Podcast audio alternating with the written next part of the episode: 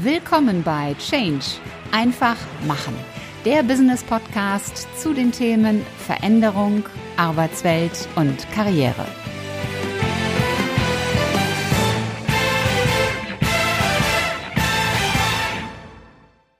...120 Kilo weniger auf der Waage und zum Marathonläufer geworden, wenn das nicht Veränderung ist. Herzlich willkommen zum Business Podcast Change einfach machen. Mein Name ist Ulrike Winzer. Ich bin der Host, die Gastgeberin dieses Podcasts und heute geht es weiter mit dem zweiten Teil des Interviews mit Guido Sander. Er hat diese Veränderung vollbracht und im Interview gibt er viele tolle Tipps und macht Mut, wie man mit solchen Veränderungen umgehen kann. Es braucht ja eine Entscheidung, um zu sagen, ich gehe jetzt diesen Weg. Und ich persönlich finde immer, das Schwierigste ist, die Entscheidung zu treffen, eine bewusste Entscheidung zu sagen, ich mache das jetzt und ich ziehe das jetzt auch durch. Ähm, weil, Klammer auf, der Rest ist dann nur noch umsetzen, Klammer zu. Klingt so leicht, aber wenn man wirklich bewusst entschieden hat, dann ist auch danach vieles einfach nur in Anführungszeichen umsetzen.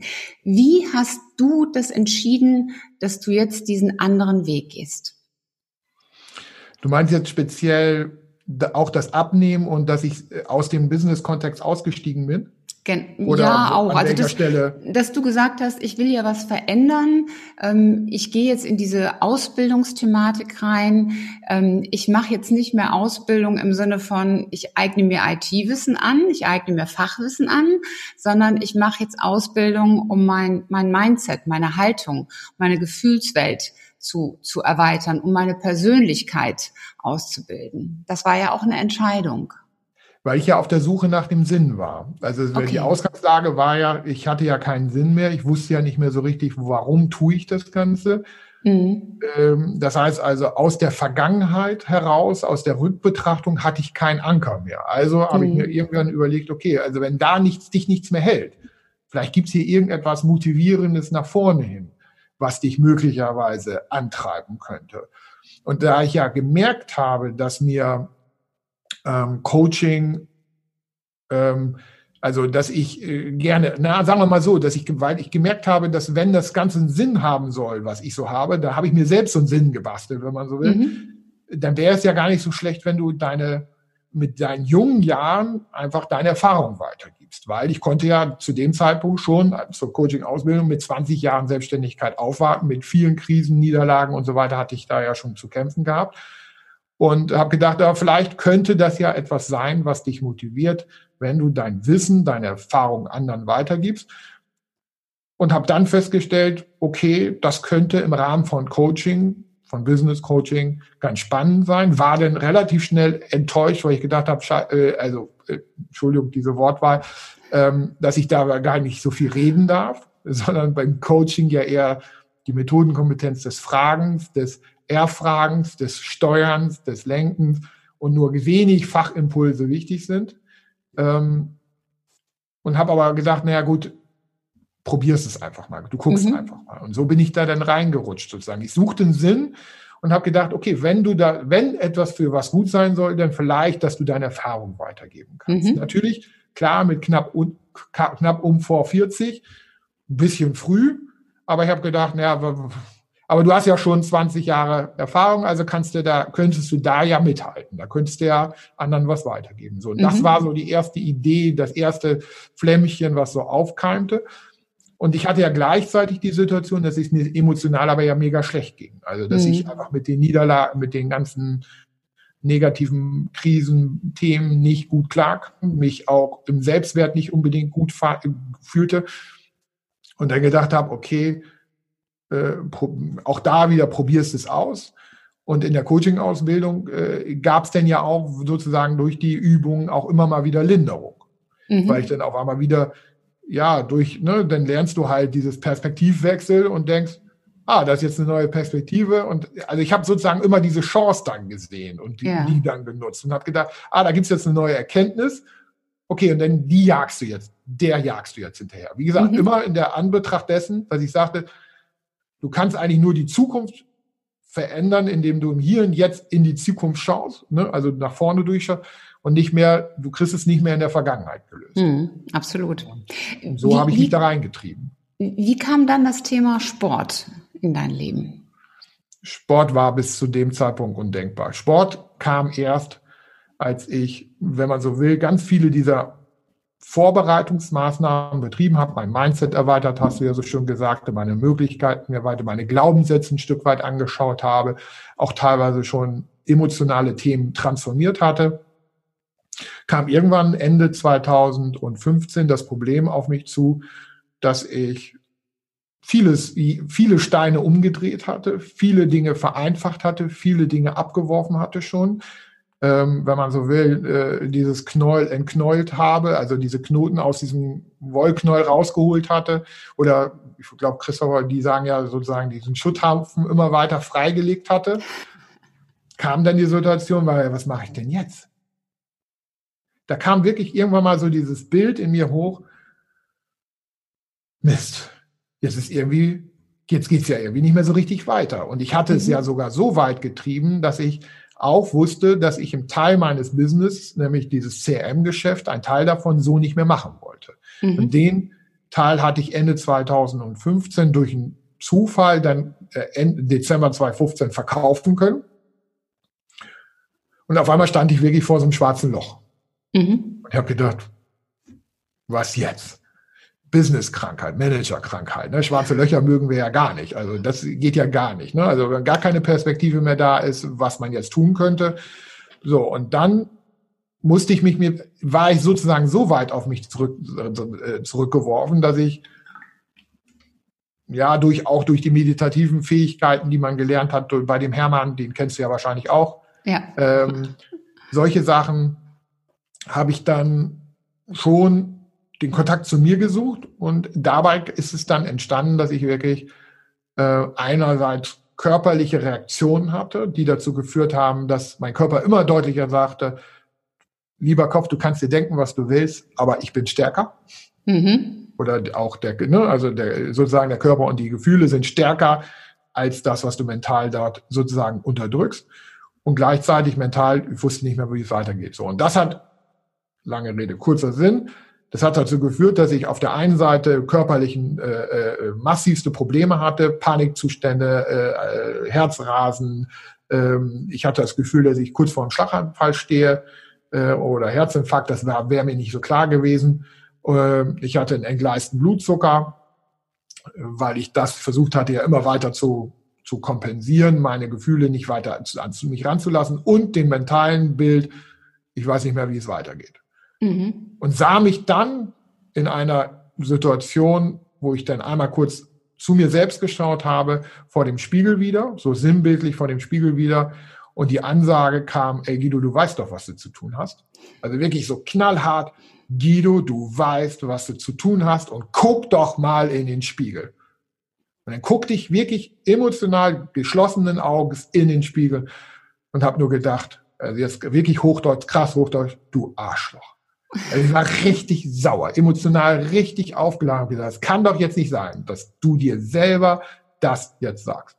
Und dann war klar, okay, das ist jetzt dein Projekt. Das ist jetzt deine Aufgabe. Das ist jetzt das, was du zu tun hast. Du brauchst nicht mehr blöd fragen. Du siehst es im Spiegel. Du bist einfach dick und fett, muss man klar so sagen. Und das ist jetzt deine Aufgabe. Du hast dich jetzt um dich zu kümmern. Und das heißt, dein innerer Coach hat dir im Grunde gesagt, äh, guck mal, was du dir antust ähm, ja. und verändere es.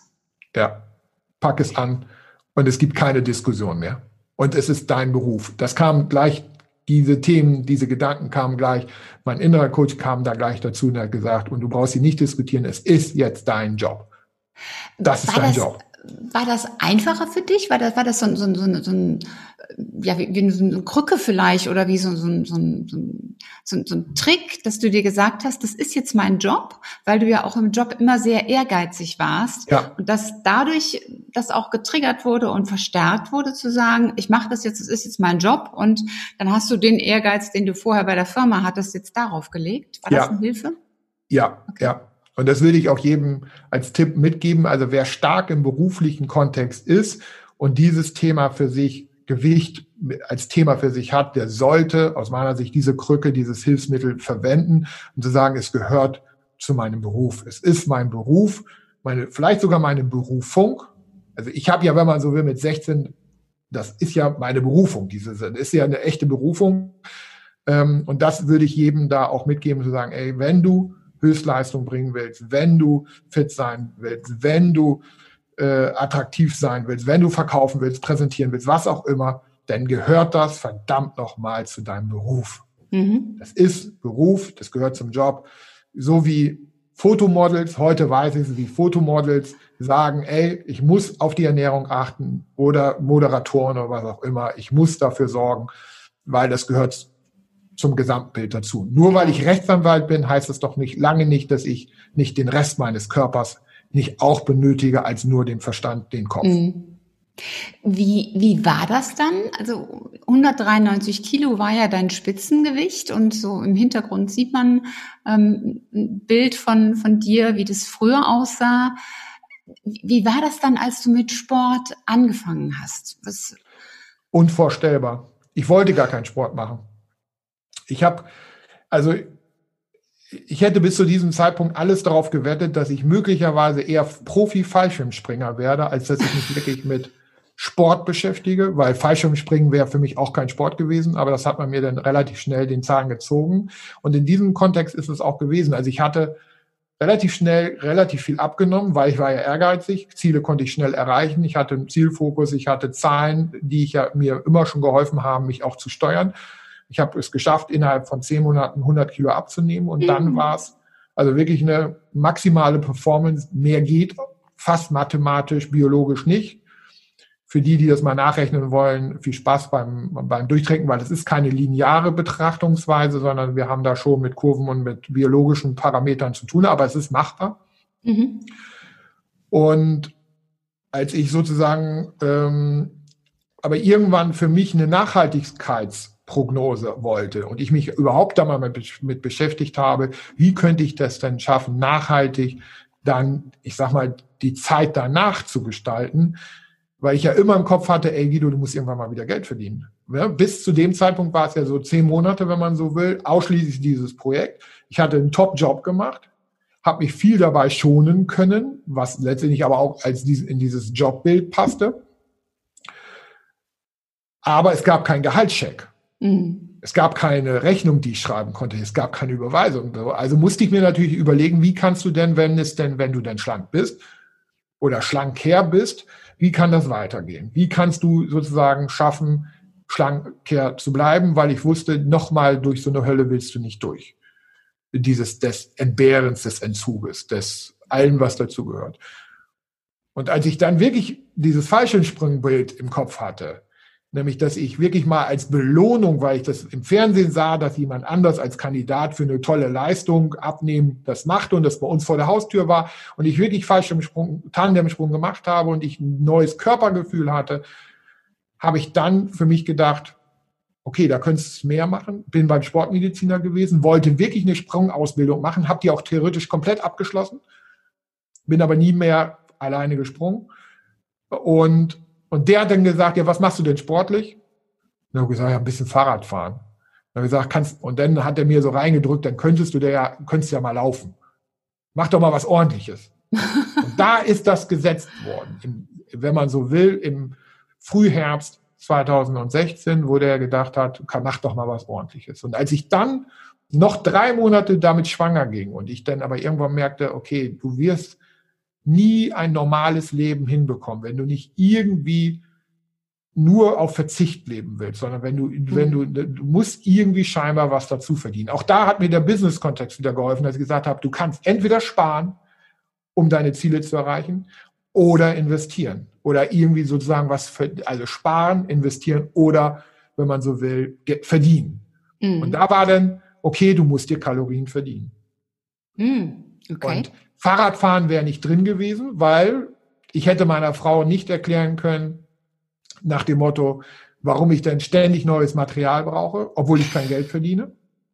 Wo, obwohl wir sozusagen mittlerweile ein studentisches Lebensniveau erreicht hatten, äh, angenommen haben, weil natürlich klar war, dass wenn wir aus unseren Reserven und aus den kleineren Finanzströmen, die da waren und sind, äh, weiter leben wollen, dann müssen wir halt sozusagen ein studentisches Lebensniveau ein Stück weit annehmen, ein einfacheres Lebensniveau annehmen. Und, äh, und da hätte ich dir nicht erklären können, dass ich jetzt mal eben für drei, vier, 5.000 Euro neues Material möchte für Fahrrad und so weiter. Also blieb mir nichts anderes übrig, als zu sagen, okay, dann probierst du es mal mit Laufen, das, was du nie tun wolltest. Und dann bin ich angefangen zu laufen.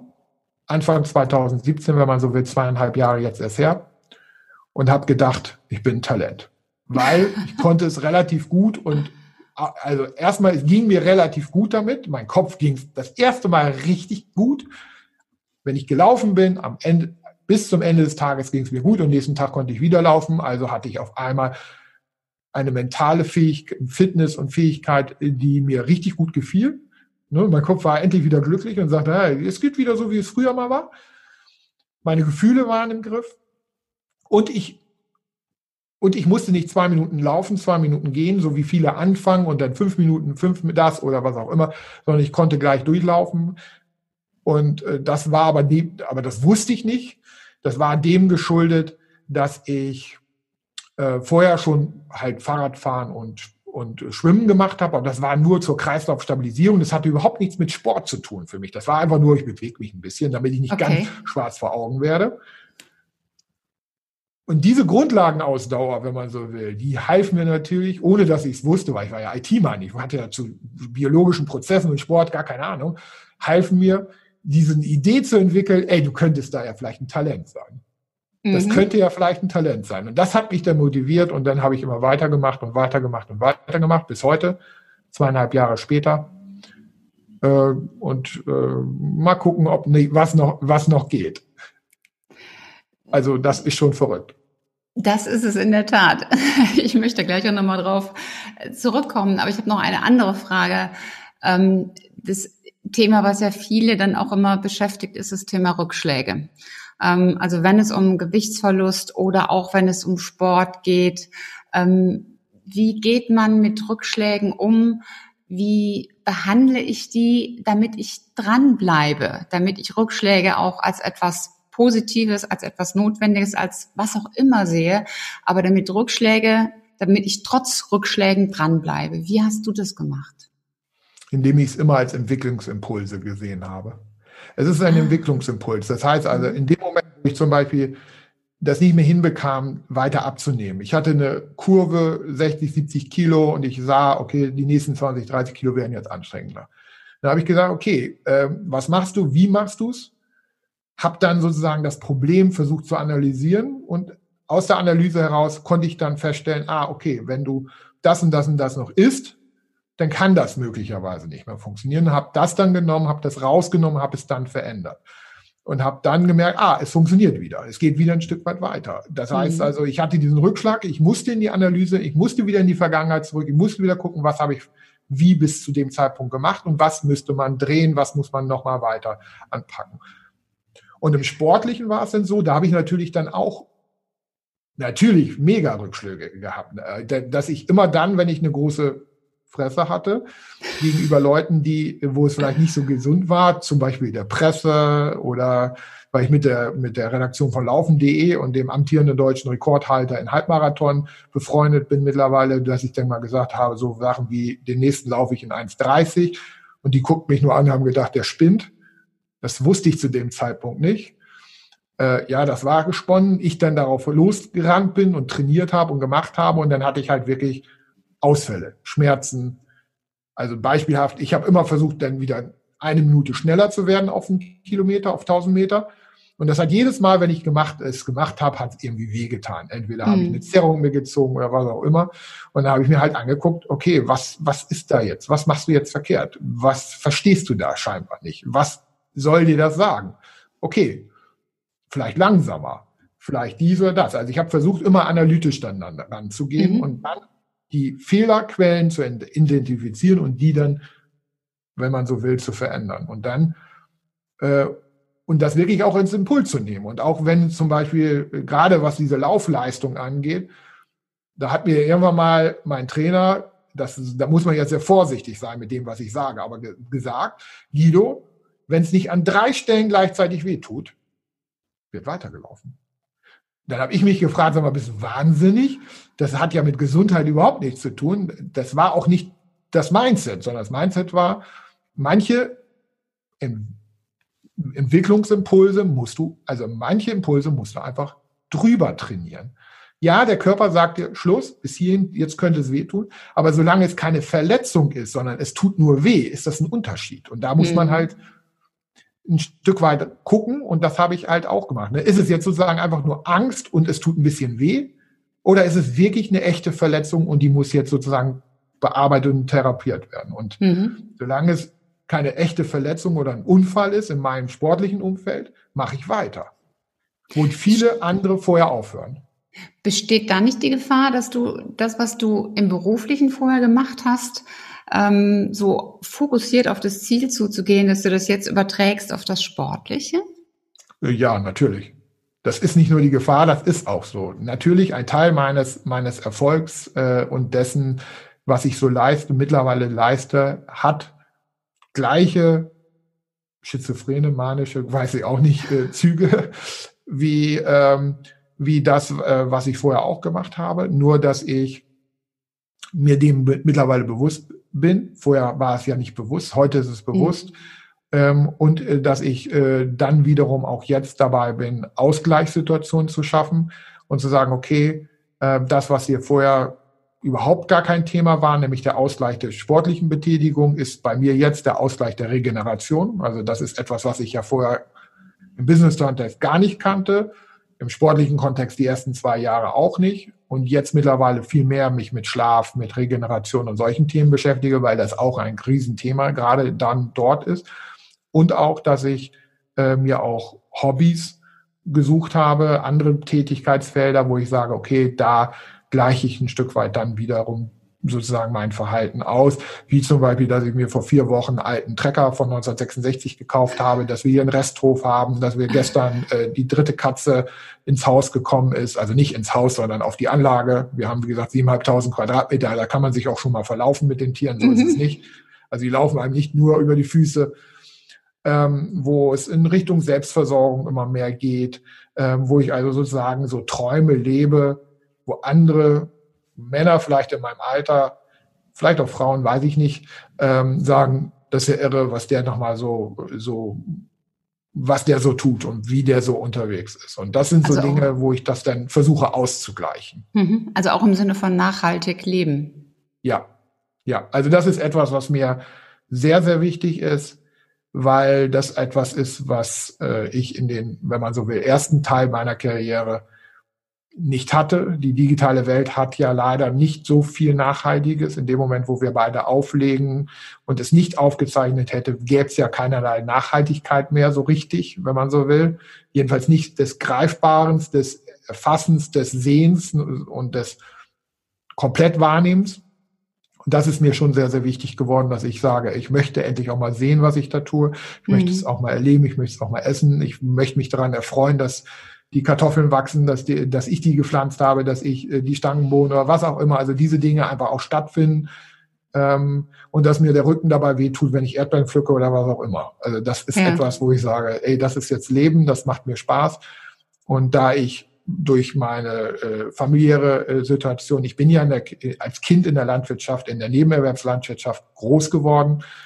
Das heißt, es ist nicht etwas, was mich, was ich gar nicht kenne, zwar klar mit 15 dann irgendwie hinter mich gelassen habe, aber wo ich sage, okay, dann lebst du halt jetzt nochmal deinen Kindheitstraum und äh, wie gesagt, kaufst dir einen Trecker, äh, einen Heuwender, ein Grasmäher und so weiter und machst jetzt äh, Futter für die Tiere selber und du riechst dann sozusagen die Natur, du riechst das frische Gras, was gemäht ist, du riechst und nimmst es voll wahr und du siehst dann halt am Ende auch dein Ergebnis, was du, mhm. wofür du es tust. Und das ist etwas, wie gesagt, was mir den Ausgleich gibt. Mhm die Bodenhaftung, die Erdta Erdung sozusagen ja. und auch den Hintergrund, dass ich sage, okay, dass ich manche Dinge einfach auch besser wegstecke, wie mhm. das, was ich vorher vielleicht gar nicht hatte. Guido, die Herausforderung, die du durchlaufen hast und äh, gestemmt hast, das ist ja für viele Menschen etwas, wo sie regelmäßig dran scheitern. Hast du drei konkrete Tipps, die unsere Zuschauer, Zuhörer, die denen helfen, wie sie mit solchen Situationen erfolgreich umgehen können? Also eins, was ich immer deutlicher und immer wichtiger finde, ist, fang an, auf dich selber zu hören. Viele Menschen hören aus meiner Sicht auch ich habe ganz, ganz viel auf andere gehört, auf andere ex mögliche Experten, auf mögliche mhm. Spezialisten, auf Menschen, die, die erzählen wollen, wie die Welt funktioniert, egal ob Business oder privat oder Pri äh, Finanzen oder Beziehungen oder was auch immer. Ich glaube, der beste Ratgeber ist immer noch in deinem Kopf, mhm. zwischen dem rechten und dem linken Ohr. Ähm, der hat eine Menge zu sagen, der weiß auch eine ganze Menge und ähm, dem mal wirklich zuzuhören. Und wenn der keine Antwort hat, dann vielleicht auch mal in die Gefühlswelt einzutauchen und zu sagen, okay, wo sind die emotionalen High-Tickets oder äh, wenn man so oder äh, Sprengfelder und da dann auch wirklich das Potenzial sehen und sagen nicht, äh, da tut's jetzt am meisten weh. Nein, da ist das größte Entwicklungspotenzial. Also wirklich das auch positiv zu sehen, egal ob mhm. man das witzig findet oder nicht. Also wirklich auf dir, auf dich selber hören, es wäre der aller, allererste wichtigste Schritt. Du bist der beste Berater für dich. Kein Mensch von außen, außer Coaches, die wirklich psychologisch professionell ausgebildet sind, können dir dabei helfen. Also mhm. kein Experte kann dir dabei helfen, wenn es um deine persönlichen Fragen geht. Wie gesagt, Coaches ja, weil sie dir helfen, die, die, die Fragen zu strukturieren und die Fragen zu stellen, die du selbst nicht stellen würdest, möglicherweise, wo du einfach nicht drauf kommst, blinde Flecken, mhm. was auch immer. Wie gesagt, dann zweiter Punkt wäre das Angehen emotionaler Felder. Das heißt, umso emotionaler das Thema ist, umso wahrscheinlicher ist es, dass du da ein Talent bist. Wirklich auch positiv zu sehen. Wenn du das Ding anpackst, das sage ich sogar meiner Frau, wenn sie ihre emotionalen Felder, dann ist da, also die hat halt das Thema Presse und Redaktion und alles sowas. Das ist für sie ein heißes Eisen ohne Ende und gleichzeitig erreicht die Dinge, wo ich sage, das hätte ich in 30 Jahren Business nicht hingekriegt. Ich weiß nicht, wie sie das macht, aber sie kriegt es hin. Das heißt, also, nimm deine pass, Emotionen und geh durch die Angst durch. Geh durch die Angst und finde dein wirkliches Talent. Mhm. Weil da ist so viel Talent drinne, das merke ich mittlerweile, das ist immer mehr und immer deutlicher. Ähm, und gelernt habe ich diesen Gedanken erst aus, aufgrund einer Aussage einer Bildredakteurin, die hat gesagt hat, weil wir mal über das Schreiben von Texten gesprochen haben, gelernt habe ich diesen Gedanken, als sie sagte, äh, kill your darlings. Das heißt, das, was du im Text am emotionalsten, am tollsten findest, das muss weg. Mhm. Alles klar. Und da habe ich dann gerafft, okay, das, wo du emotional am stärksten, da musst du dir reingehen und so weiter. So habe ich mir die Analogien dann auch geschaffen. Ja, und das dritte, der macht's einfach letztendlich ähm, Change. Ne? Also mach es. Ähm, am Ende ist es so, am ersten Tag ist es ungewohnt, am zweiten Tag ist es ungewohnt, am dritten Tag ist es ungewohnt. Irgendwann wird es Routine und irgendwann denkst du, was war ich eigentlich für ein, für ein, für ein Dussel, für ein, für, ein, für ein Vollidiot, was auch immer man sich da sagen möchte. Ähm, es ist, mach es einfach und da sagt, steht ja beides drinne. Mach es im Sinne von, äh, am Ende gewinnen die die tun und nicht, also die Spieler auf dem Feld das Ding und nicht die Zuschauer.